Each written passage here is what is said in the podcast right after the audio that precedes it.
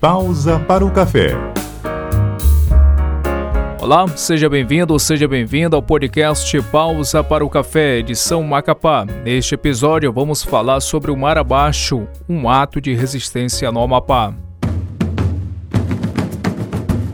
Mar Abaixo, manifestação cultural.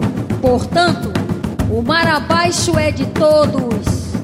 Menina, venha dançar, venha dançar Mete a cara nessa roda, vai em cima, vai embaixo. A origem do Mar Abaixo é África pagã, fundindo-se com os valores religiosos cristãos, típicos do secretismo. O Mar Abaixo já se manifestava numa magnífica dança saudade afro-brasileira no Curiaú, Macapá e Mazagão. De forma geral, a origem dessas manifestações está na resistência negra à imposição da cultura negra. Sobre esse assunto, conversamos com o historiador Haroldo Vieira e Elisa Congó, coordenadora do Barracão da Dica Congó e hoje um dos principais nomes do Mar Abaixo no Amapá. Olá, Dayan. Muito obrigado pela oportunidade de debatermos sobre cultura amapaense, sobretudo nesse veículo com tamanha difusão e importância e estamos aqui para tentar trabalhar alguns aspectos, não esgotar em si o assunto, já que é um tema muito vasto, né? com uma multiplicidade de informações e uma riqueza de conteúdo é, muito significativa. Nós é que agradecemos a, a, você nos dar essa oportunidade de vir explicar, de falar e de explanar tudo sobre a nossa cultura, que ainda tem a falar e a explicar para a sociedade amapaense e até mesmo para o Brasil, porque o Mar hoje é o patrimônio imaterial do Brasil. A origem do Mar é a África pagã. Professor Haroldo, gostaria que você falasse sobre essa origem do Mar e a sua chegada aqui no estado do Amapá.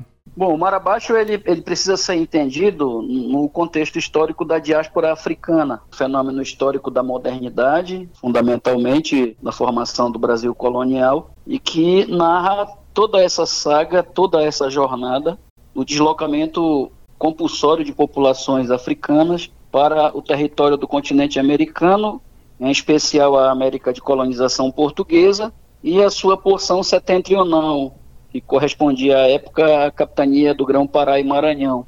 E assim essas populações elas narram a sua trajetória, narram através da tradição da oralidade e da memória, que são elementos muito representativos da cultura africana e afro-brasileira, no qual a história é rememorada, é recontada e também memorizada no, no sentido literal através dessa narrativa, além do canto, não é, além da dança, da rítmica, além do aspecto não é, profano, no sentido não é, cultural do termo, também é o elemento da religiosidade, já que essa experiência e essa diversidade cultural da matriz africana, ela se funde, ela mescla-se a todo um ambiente sociocultural que é a vida neste novo território que é a colônia esta Amazônia setentrional, para onde essas populações africanas foram remanejadas.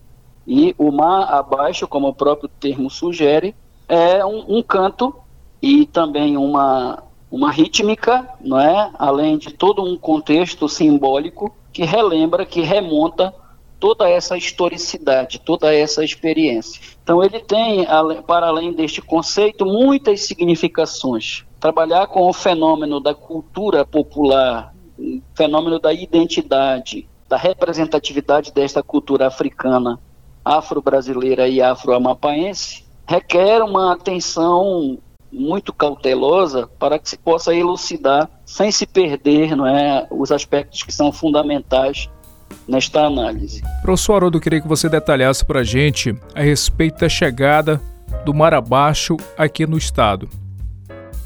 Os primeiros grupos de africanos escravizados chegaram ao Amapá, na época, o estado do Grão-Pará e Maranhão, no contexto da política de colonização pombalina do território amazônico.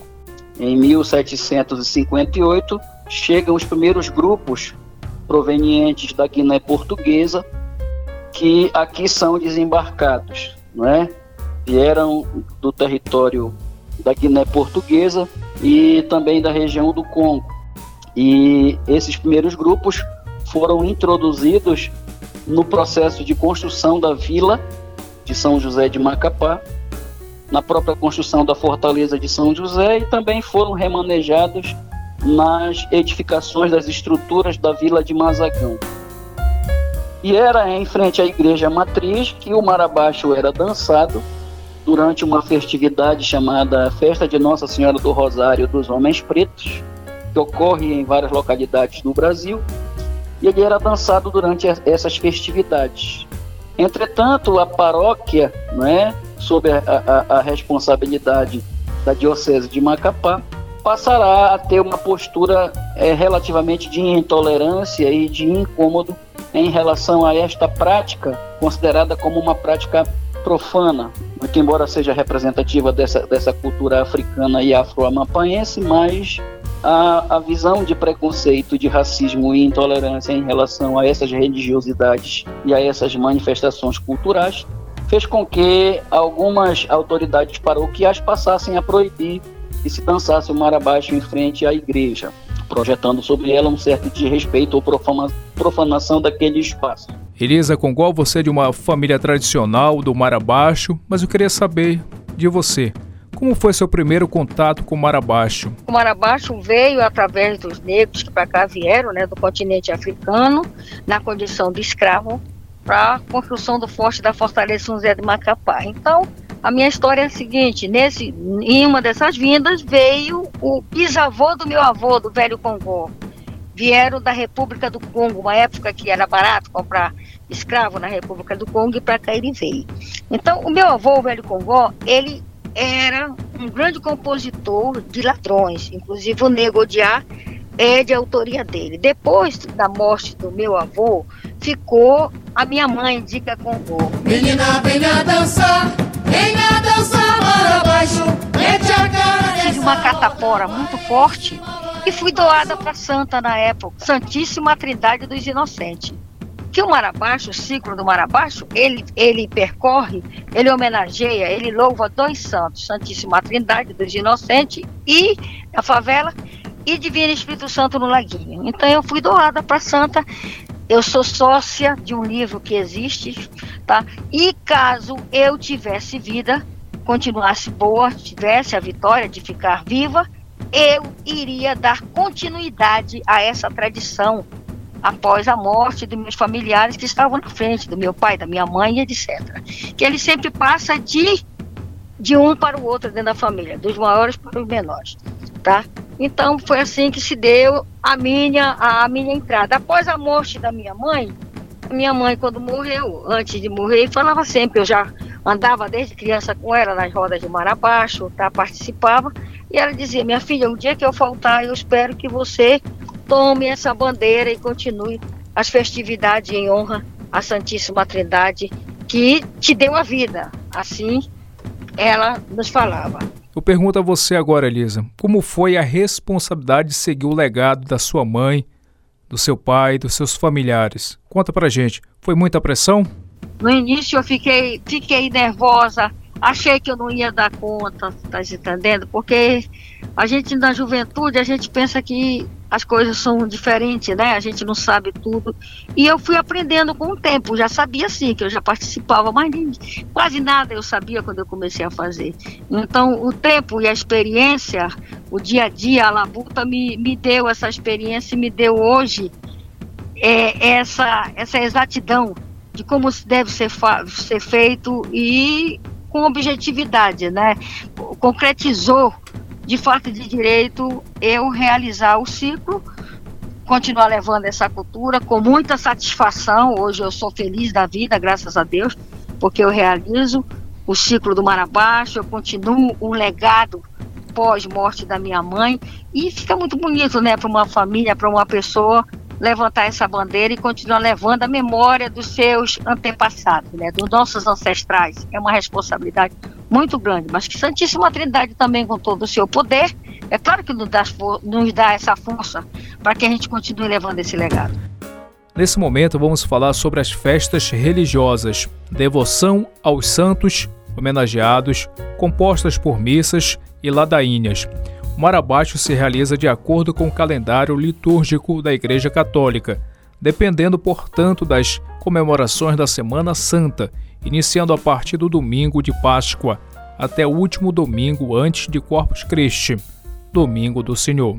Neste período é que há essa licença, essa permissão das autoridades eclesiásticas para a realização dos folguedos, das festividades, os batuques, os carnavais, as expressões de manifestação religiosa do povo brasileiro de maneira geral.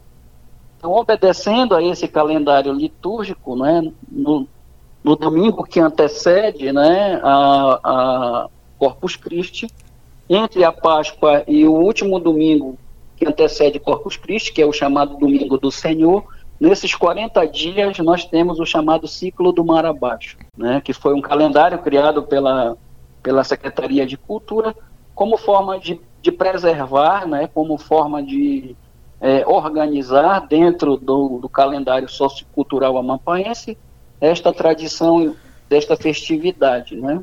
O Estado que no passado reprimiu, a igreja que não o tolerou, hoje dialogam não é, com essas manifestações que atestam, que comprovam historicamente toda essa história da resistência negra aos, aos processos de opressão e de violação dos seus direitos e de sua dignidade. Então, é entre a Páscoa e Corpus Christi, nesses 40 dias, né, que se realiza o chamado ciclo do Mar Abaixo.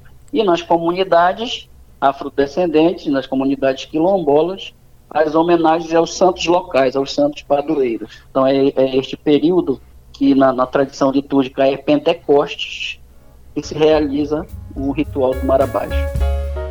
Ele coincide nessa formação onde o, o, o negro, onde os afrodescendentes, inclusive de uma época em que ninguém podia falar, o Mar Abaixo foi a voz do povo. E eles faziam os seus ladrões e participavam normalmente. Então isso significa o quê? Que a gente também tem que louvar devido à Santíssima Trindade, o Pai, o Filho, ser só um Deus. Então a louvação do Mar Abaixo, ele pertence realmente também ao calendário da Igreja Pascal. Nós fazemos novenas, existe o um novenário. Agora eu converso sobre a parte profana, que é composta pelas danças, festas e o consumo da gengibirra, que serve de estímulo para a dança. Destacamos aqui o mastro e a murta, simbologias ligadas à espiritualidade, purificação e simbologias de reminiscência pagã. O corte e o levantamento do mastro, assim como a retirada da murta, são elementos que remetem à simbologia do paganismo. Não é? A murta, nas crenças das religiosidades tradicionais, das religiosidades de matriz africana, ela representa a purificação espiritual, né? Ela tem um elemento de sacralidade, né?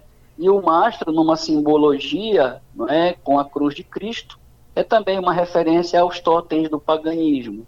nas, nas sociedades pré-coloniais, nas sociedades tradicionais, erguia-se o mastro como forma de agradecimento as oferendas, as homenagens, né? E isto vai receber as influências desse novo contexto sociocultural que é a vida na Amazônia. Então, o, o, o corte, o levantamento do mastro e a retirada da murta, que são elementos que antecedem a festividade, né? dos santos e das entidades cristãs que são homenageadas, o Divino Espírito Santo no Laguinho e a Santíssima Trindade dos Inocentes no bairro Santa Rita ou Favela, tem é, esse diálogo, né, essa consistência simbólica com esses referenciais do paganismo. Paganismo nesse sentido da, daquilo que escapa ao, ao rito tradicional, ao rito oficial.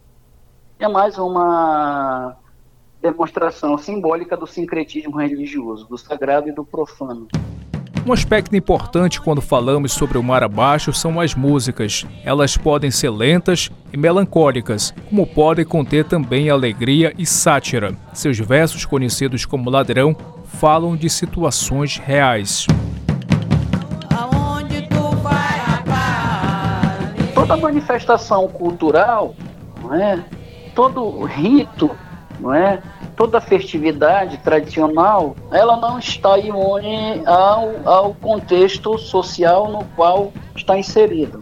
São indissociáveis, não é? Esses aspectos. Porque toda experiência social tem um, um lugar social, uma história, é? uma historicidade, uma experiência, uma vivência. E tudo aquilo que expressamos, que acreditamos, todas as nossas concepções, as nossas visões de mundo, elas são calcadas em valores. Elas são influenciadas pela cultura, entendendo cultura como tudo aquilo que se aprende e tudo aquilo que se ensina, se transmite. E como nós somos sujeitos históricos dotados dessa potencialidade que é a formulação, a preservação e a transmissão da cultura, esses eventos festivos, essas festas tradicionais, estes festejos populares, eles estão, né, nesse sentido cultural, permeados, né, estão é, plasmados por essas referências. A cultura nunca separada do contexto histórico-social. É neste sentido que se deve pensar, enfim, o significado do, dos ladrões de mar abaixo, não é? Os cantos improvisados, as disputas de rimas. Ladrões, por exemplo, eu sempre costumo falar que, além do porte físico que o negro tinha, para carregar pedra, para a construção da fortaleza São José do Macapá, ele tinha também um intelecto muito, muito alto, muito arrojado. Sabe por quê? Porque no momento que ele tinha de lazer, tá? nos momentos de descanso, ele fazia, ele compunha. E a composição dele era dos ladrões. Por que ladrão? era um fato que ele vivenciava durante o dia, tá? Era, um, era uma cena que ele via.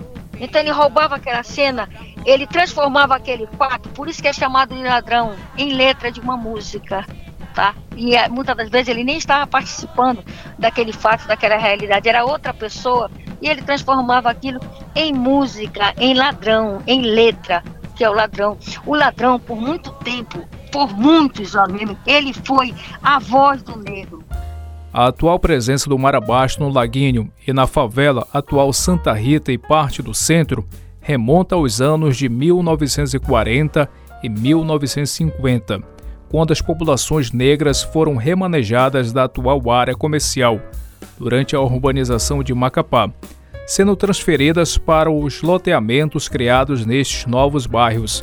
Durante a administração de Janari Gentil Nunes, de 1944 a 1956. Naquele tempo, algumas figuras que mais se destacaram foram o mestre Julião Ramos, no Laguinho, e Dona Gertrudes Santornino, na favela.